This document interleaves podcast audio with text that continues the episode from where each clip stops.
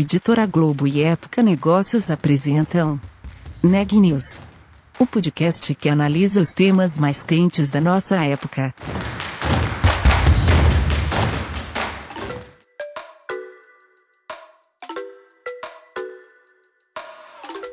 Olá, eu sou Ana Carolina Nunes, da Época Negócios, e você está ouvindo mais um Neg News, nossa série de podcasts sobre a pandemia do novo coronavírus.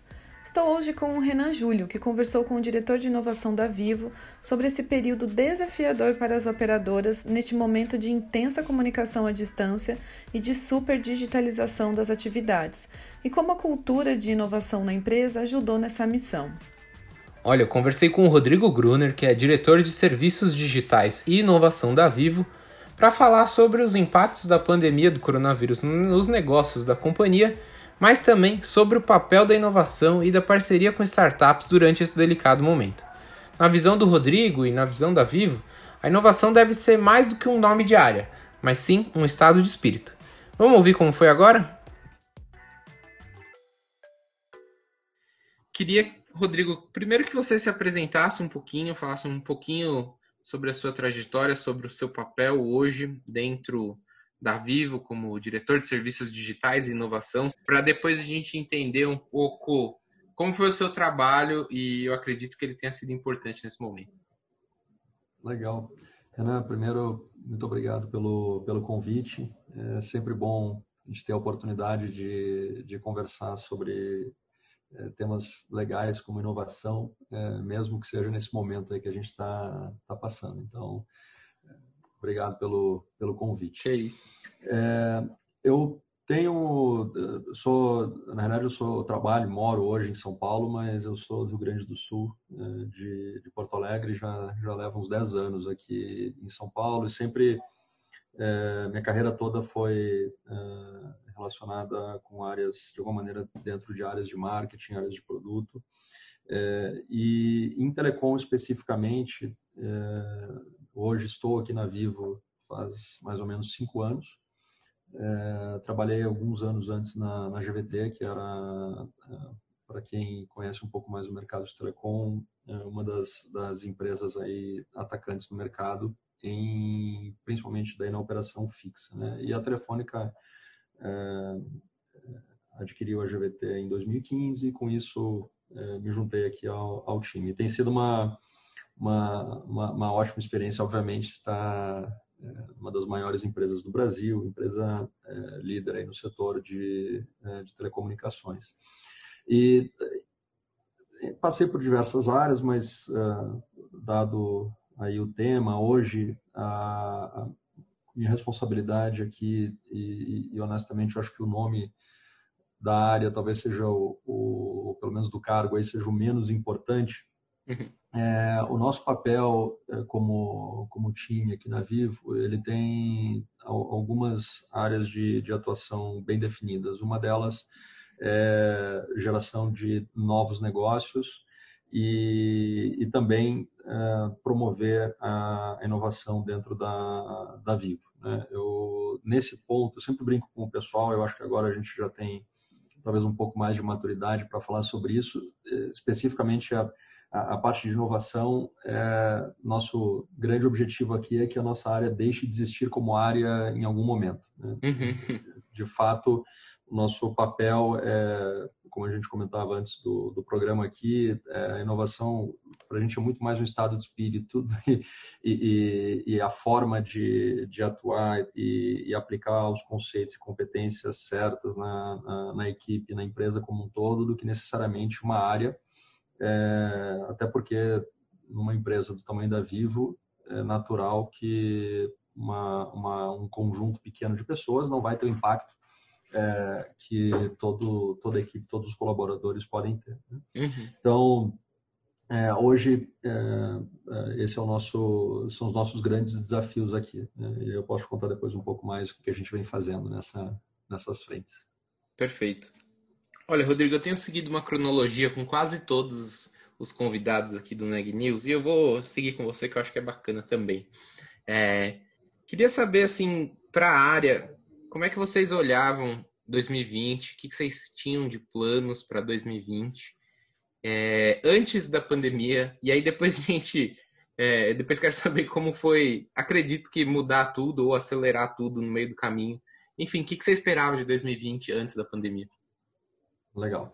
O, o ano de 2020 era, e, e, honestamente continua sendo bastante é, desafiador para a gente. Né? É, contar um pouco talvez da forma como a gente encara aqui inovação e, e, e, os desafios que a gente tinha na área é, e talvez ajude na, na, resposta.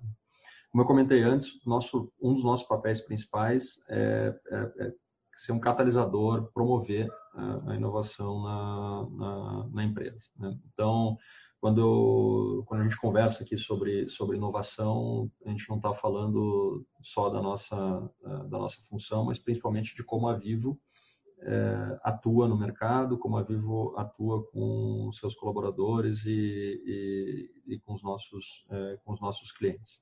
Então, sem dúvida, é, inovação, até de forma ampla, é uma, uma prioridade para a Vivo e tem sido assim ao longo dos últimos anos. Né? Então, a gente tem, só para você ter uma ideia, né, dentro das várias enfim, dos vários componentes aí de inovação, é, mas a gente entende que é, para construir isso de forma perene, a gente precisa, por exemplo, construir um ambiente diverso, sustentável, é, que os nossos colaboradores tenham é, liberdade desde a forma como eles vêm é, e se vestem para vir trabalhar até de onde eles vão trabalhar.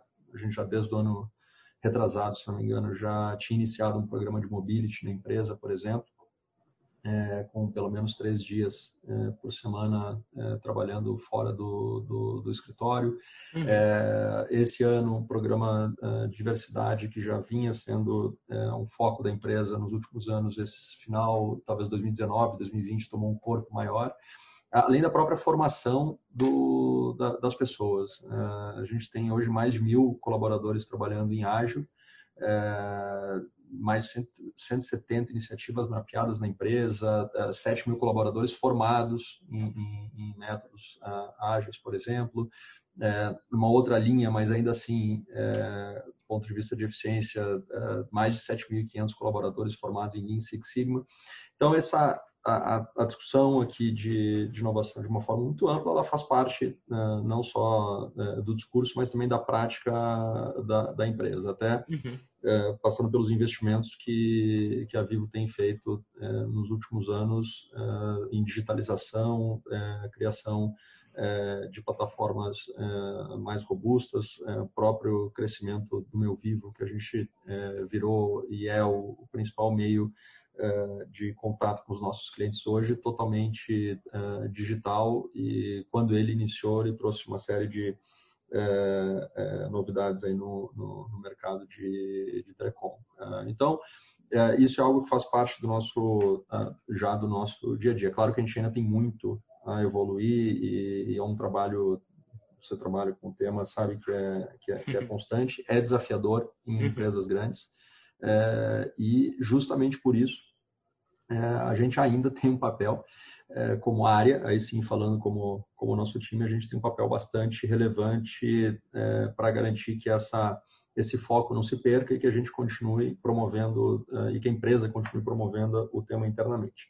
E um dos, é, um dos talvez é, das principais conclusões que a gente chegou ainda em 2018 para 2019 é que a área é, sozinha, com o número de pessoas que a gente tinha, ela não teria é, talvez tamanho para conseguir mover 32 mil colaboradores, que é o, o tamanho é, que era o tamanho da Vivo na, na época. Né? Então, é um grande grupo, desafio, né?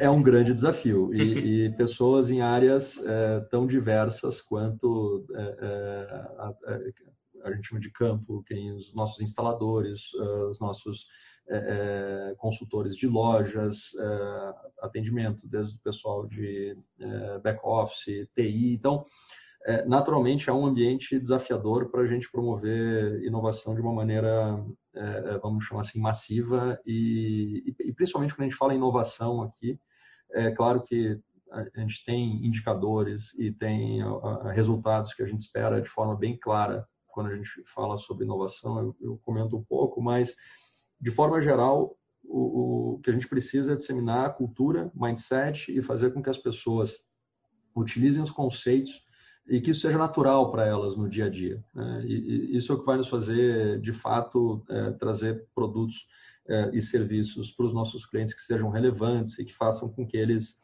é, mantenham, sejam mais fiéis a Vivo, é, porque de fato eles têm essa, vem esse diferencial e vem essa relação é, com a gente melhor do que com outros players aí do mercado.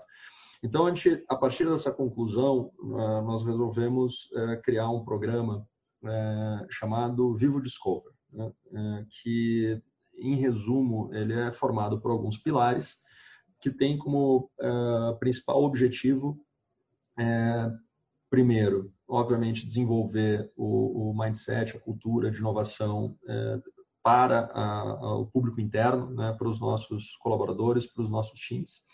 É, obviamente, também buscando resultados. Né? Então, uh, aqui tem um peso muito grande uh, de inovação aberta. Uh, a gente, uhum. há alguns anos, já depois você, a gente pode falar um pouco mais sobre a, a Waira, que é o, o hub de inovação aberta uh, da Telefônica e, e obviamente, Legal. aqui no Brasil, uma iniciativa da Vivo também. Já vinha fazendo esse trabalho uh, há alguns anos, é, mas o nosso objetivo era acelerar isso. Então, como que nós conseguimos, de fato, trazer mais resultado para a companhia, através é, das startups do ecossistema. E, e sem dúvida nenhuma, é, a gente precisava de escala para que esses resultados fossem, é, fossem tangíveis e fossem representativos na empresa. Então, dentro desse programa que a gente chamou de, de Vivo Discover, a gente é, reforçou alguns pilares que a gente já trabalhava. É, então, cada um deles tem um, um, um nome é, que é, obviamente são nomes internos, né, mas que a gente é, foi dando uma marca, vamos dizer assim, para cada uma dessas iniciativas. Então, uhum. é, desde é, apresentações mais estruturadas que a gente faz é, recorrentemente com áreas é, que estejam buscando conectar com startups. Então, o nosso um, um dos papéis aqui é trazer essas startups para dentro da empresa para quem vive no, nos ecossistemas, para quem conhece, para quem no seu dia a dia já tem algum contato é, com startups, parece algo simples, mas é, imagina numa organização onde você tem bastante, é, onde você tem pessoas que estão já há bastante tempo trabalhando com mesmo, os mesmos parceiros, o mesmo tipo de fornecedor, com as mesmas soluções, é, a, o, o, nível de é, resultado que pode trazer uma conversa ou até mesmo é, conhecer e depois, claro, é, incorporar essas soluções é, de algumas dessas startups no dia a dia é, é impressionante. Então a gente criou uma frente bem concreta de apresentação, conexão e, obviamente, fazendo scouting junto com a área e depois trazendo essas startups para Vivo e é, lançamos no ano passado, dentro do programa, é, além de outras iniciativas como mentoria com startups, etc., mas uma das, das principais é, foi um projeto que nós chamamos de Shapers, uhum. que, em resumo, são, a gente está chamando aqui de evangelizadores da, da inovação, é uma turma de, inicialmente foram é, 22 executivos da empresa selecionados para passar por um programa de seis meses de é, é, formação no tema e isso envolvia desde uh, eles conhecerem o, o, alguns hubs de inovação uh, aqui no, no, país. Então, obviamente, isso pré-pandemia, uh, a gente levou o pessoal, inclusive eram executivos de todo o Brasil, não só aqui de São Paulo, mas de, de outros estados, de diferentes áreas, porque o objetivo aqui, de fato, era disseminar eh, as práticas, os conceitos e, e esse espírito eh, na empresa como um todo, não em uma área específica, eh, não somente em um estado ou uma região específica. Então, pessoas de todo o Brasil participaram. e a gente passou, então, desde fisicamente ir até os hubs, conhecer, ver como é o ambiente de um, de um hub de inovação, como é, é uma startup, conversar com, é, com empresários, até é, aprender sobre metodologias. Então, uh, por exemplo, a gente fez workshops relacionados a, a mapeamento de oportunidades uh, de mercado, workshops com metodologia uh, de projeto e, inclusive, obviamente, aproveitando o, conhecimento que a gente tem tanto em casa como em outros hubs aí do mercado, inclusive ensinando o pessoal a como avaliar, por exemplo, o pitch de uma startup, que às vezes nem sempre é fácil, né? Você está falando com é, uma empresa é, que tem uma, às vezes uma estrutura menor, ou você tem que confiar, é, aprender a ler o que o fundador daquela empresa está falando para você, entender se isso faz sentido dentro daquela dor que você está tentando resolver na sua área e por aí vai. É, então, isso ocorreu ao longo de, de, mais ou menos seis meses, né? então foram encontros é, às vezes mensais, às vezes a cada é, dois meses, e esse grupo tinha também como desafio, ao final do programa, é, entregar algo mais concreto, né? que era, é, em resumo, tentar identificar nas suas áreas de origem dores, é, problemas que, queriam, que precisavam ser resolvidos e que, obviamente, seriam resolvidos ou poderiam ser resolvidos através de uma, de uma startup que foi sendo identificada ao longo desse, desse processo. Né? Então foi um trabalho, é, essa primeira turma encerrou agora em março, logo antes da, ou mais ou menos ali junto, junto foi chegar. foi junto. foi uma coincidência, obviamente a gente não contava com isso. É, e ele foi um, um programa é, de realmente de muito sucesso aqui para a gente. O nível de energia e, e, de satisfação, não só de quem participou, mas também é, dos colegas, gestores, dessas pessoas nas suas áreas de origem, foi muito bom. E a gente, de fato, começou a ver resultados. Então, já tivemos ao longo desse, dessa primeira turma um número bem grande de, de, de POCs, né, de, é, é, chamar assim, de testes que foram feitos é, com algumas startups nas, na, nas áreas de origem. É, a gente sente um movimento muito positivo é, de provocação mesmo das pessoas em relação à forma como tradicionalmente elas estavam atuando nas suas áreas, começando a questionar é, aquela aqueles temas que a gente sempre, muitas vezes, não parava né, para pensar se por que, que, estamos sempre fazendo do mesmo jeito, e esse uhum. movimento ele acaba contaminando. Né? É, e a nossa ideia agora é repetir é, o programa anualmente. Então, logo depois do fim dessa primeira turma, a gente já iniciou é, uma, uma segunda turma com mais 25 é, com mais 25 executivos que também vão e, e, aqueles 22 que eu comentei do primeiro grupo continuam super ativos. É, a gente tem é, internamente uma, plataformas aqui de comunicação entre, entre todas as equipes e, e o grupo continua cada vez mais ativo, é, tanto trazendo é, ideias, indo mais ao mercado, que para a gente era um ponto muito importante, né? É, fazer com que as pessoas saíssem do seu é, dia a dia, que elas tentassem buscar e buscassem soluções também fora da empresa, e isso tem acontecido e isso se manteve, que era um dos nossos grandes, grandes objetivos. E especificamente em relação à, à pandemia, para a gente foi uma, uma surpresa positiva.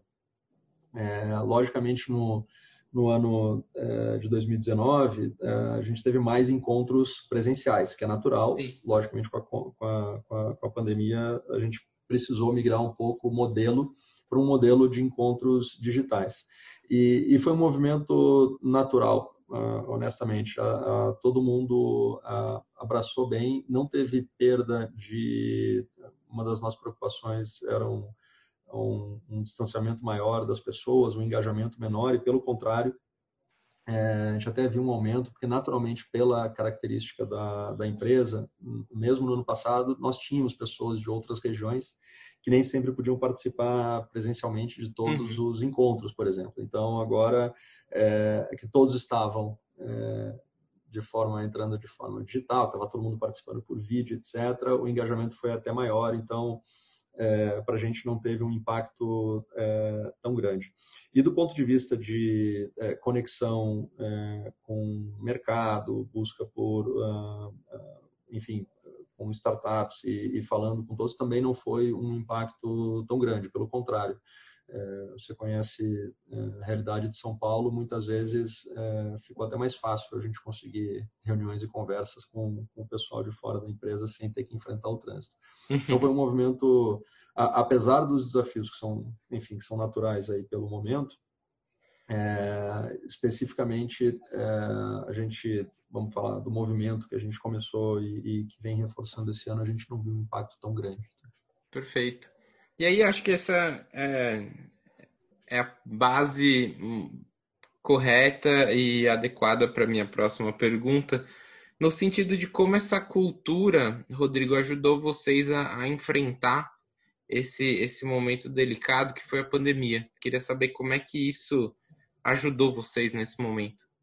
De novo, é um, é um movimento, talvez, é, para quem já vinha se preparando para obviamente não para a pandemia, né, mas se preparando é, para novas formas de, de trabalho, é, reforçando conceitos é, de ah, métodos é, de trabalho que envolvem não só a é, presença física, mas os meios digitais, é, trabalhando com as, as equipes como a gente já vinha no passado, isso nos ajudou também a entender a, a, vamos dizer assim, a, o que o nosso cliente e outras pessoas estavam, estavam enfrentando nesse momento. Né? É, então, falando de novo especificamente de é, na frente de, de inovação e na promoção desses temas dentro da empresa, para a gente foi ótimo porque é, ele ajudou a aumentar o engajamento online uh, e é, que é, para a gente é algo bastante importante numa, numa empresa com um, um número de colaboradores tão grande. Né? Uhum. Então, a, a gente viu uh, o número de, de, pessoas que seguem uh, os temas relacionados à inovação aumentar bastante nesse período. a gente está vendo um, um número super grande de, de pessoas interessadas em temas, cada vez mais em temas que vão além da, da, da sua área, do seu dia a dia, trazendo essas provocações para a empresa. Então, para a gente é um movimento natural e, e, e, a maneira como a gente já vinha se é, transformando e, e, se desenvolvendo acabou sendo é, de alguma maneira aí, positiva para a gente passar por esse momento. Legal. Aí acho que, né, completando a jornada né, desse pré-presente, queria saber agora os próximos passos, Rodrigo, como é que vocês olham para frente, né, para um futuro pós-Covid, e daqui a gente sempre fala, né, a gente torce para que ele chegue o quanto antes, mas queria saber agora como é que vocês estão trabalhando olhando esse, esse pós, esse novo cenário que a Vivo se encontra. Nós estamos agora é, olhando de maneira positiva. Tá? É, os nossos consumidores, como você deve imaginar, é, naturalmente houve um, um, aumento, uma demanda maior é, por conectividade nesse, nesse período, e uhum. principalmente é, uma demanda por uma conectividade é, é, de qualidade mais estável. Então, é claro que, como você mesmo disse, é, é um momento que a gente espera que passe logo. É, naturalmente teve é, impacto e, enfim, em várias frentes do, do negócio.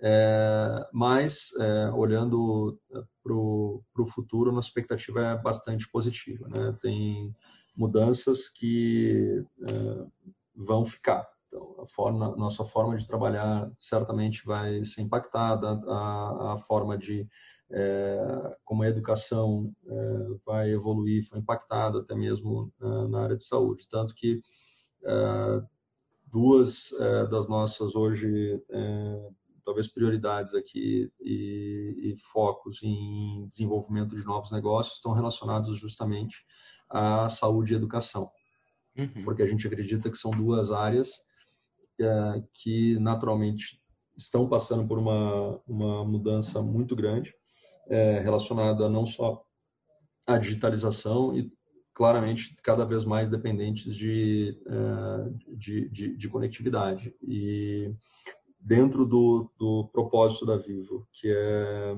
é digitalizar para aproximar, É, essas é, frentes fazem todo sentido. Né? A gente é, quer oferecer para os nossos é, clientes a possibilidade que eles encontrem e possam é, fazer a, a, gestão, a vida digital deles concentrada na, na Vivo. Então, a perspectiva agora é, é positiva, de que isso tudo vai convergir para um mundo naturalmente mais digital e, e, a gente acredita que tem um papel importante para ser parte desse, desse movimento da vida digital dos clientes. Notícias do dia. Uma denúncia recebida pela Agência Nacional de Vigilância Sanitária, a Anvisa, alerta que uma falsa vacina contra a Covid-19 está sendo vendida por uma empresa sediada em Niterói, na região metropolitana do Rio de Janeiro.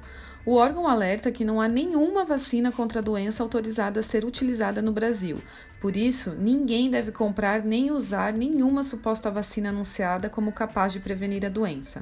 Conforme a denúncia apresentada à Anvisa, a falsa vacina é anunciada como tendo sido desenvolvida pela Universidade de Oxford em parceria com a farmacêutica AstraZeneca, instituições que de fato estão envolvidas no desenvolvimento de uma vacina contra a Covid, mas ela ainda está em fase de testes e não pode ser vendida no Brasil. A Johnson Johnson não quis fornecer detalhes sobre a suspensão temporária dos testes clínicos da vacina contra a Covid-19 devido a uma doença inexplicada de um participante do estudo, argumentando respeito à privacidade do participante. A Johnson Johnson disse em comunicado que a enfermidade da pessoa está sendo analisada e avaliada por um conselho independente de segurança e monitoramento de dados, bem como pelos médicos e clínicos da empresa. Fechadas desde março devido à pandemia do novo coronavírus, as ruínas incas de Machu Picchu, no Peru, foram reabertas no último fim de semana, mas apenas para um único turista. O japonês Jesse Katayama chegou ao Peru no mês de março, com o objetivo de visitar o sítio arqueológico Inca, mas a atração turística foi interditada por causa da pandemia. O turista também não conseguiu voltar para casa por conta das restrições de voos impostas pela pandemia. Mas no último sábado, dia 10, ele ganhou uma permissão especial para visitar Machu Picchu antes de ir embora. O último boletim divulgado pelo Conselho Nacional de Secretarias de Saúde registra 5.113.628 casos confirmados de Covid-19 e 150.998 óbitos, uma taxa de letalidade de 3%. O Neg News de hoje fica por aqui. Até amanhã.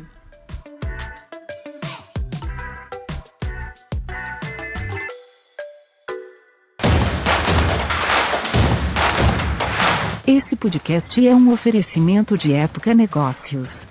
Inspiração para inovar. Não deixe de conferir nossos outros podcasts. Presidente Entrevista Presidente. The Office. E os negócios da nossa época.